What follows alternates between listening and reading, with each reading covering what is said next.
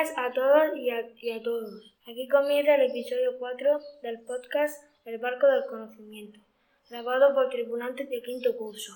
En este cuarto episodio vamos a tratar los contenidos del tema 8 del área bilingüe.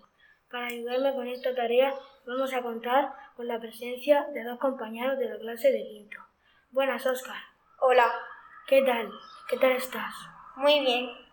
Antes de comenzar, me gustaría que nos contaras algo sobre ti, sobre tus hobbies, aficiones. Adelante. Me gusta jugar al mate, jugar con los amigos y el senderismo.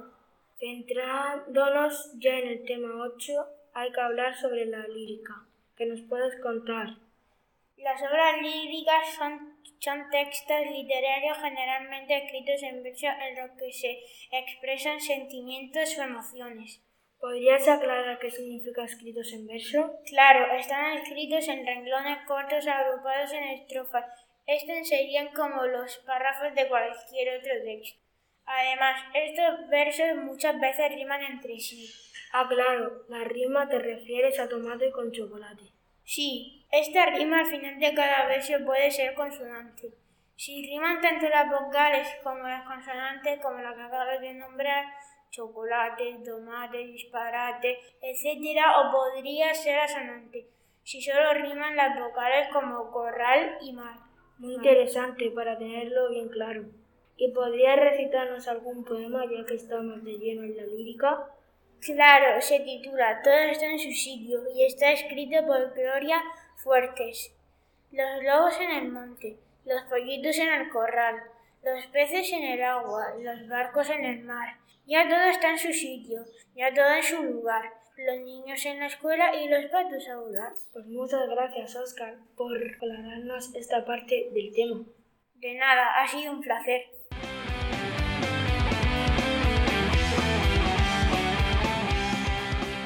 Y ahora vamos a seguir con la entrevista. En este caso os presento a la segunda invitada. Hola, Elena Carrasco, ¿qué tal estás? Muy bien, gracias. ¿Qué tal si nos cuentas un poco también sobre ti, tus gustos, aficiones, etcétera? Me gusta mucho jugar con mis amigos y dibujar. Muy bien, siguiendo con el tema, aparecen a continuación los verbos. ¿Puedes explicarnos qué son? Sí, son palabras que expresan acciones como por ejemplo saltar, conmigo ganaremos. ¿Y qué cosas nos podemos dejar de conocer de los verbos? En primer lugar, tenemos que saber reconocerlos dentro de una oración. Una vez que lo identifiquemos, podemos dar alguna información sobre este.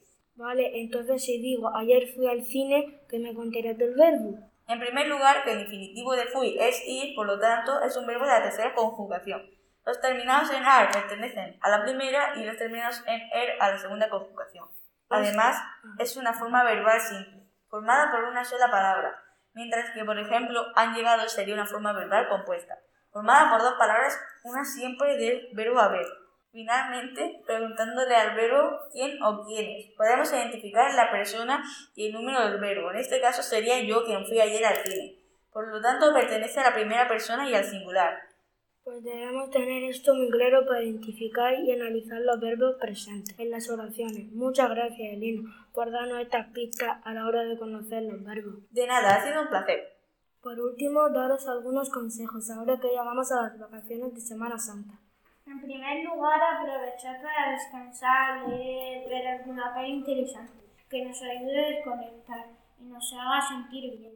En segundo lugar, intentad hacer alguna excursión al aire libre, caminata, ruta ciclista, etc., que nos ayude a mantener la condición física y aprovechar los beneficios del aire limpio y el sol. Otra cosa muy importante es no descuidar la alimentación en estos días en los que siempre nos permitimos algún capricho, que es adecuado si no son exceso ni a diario.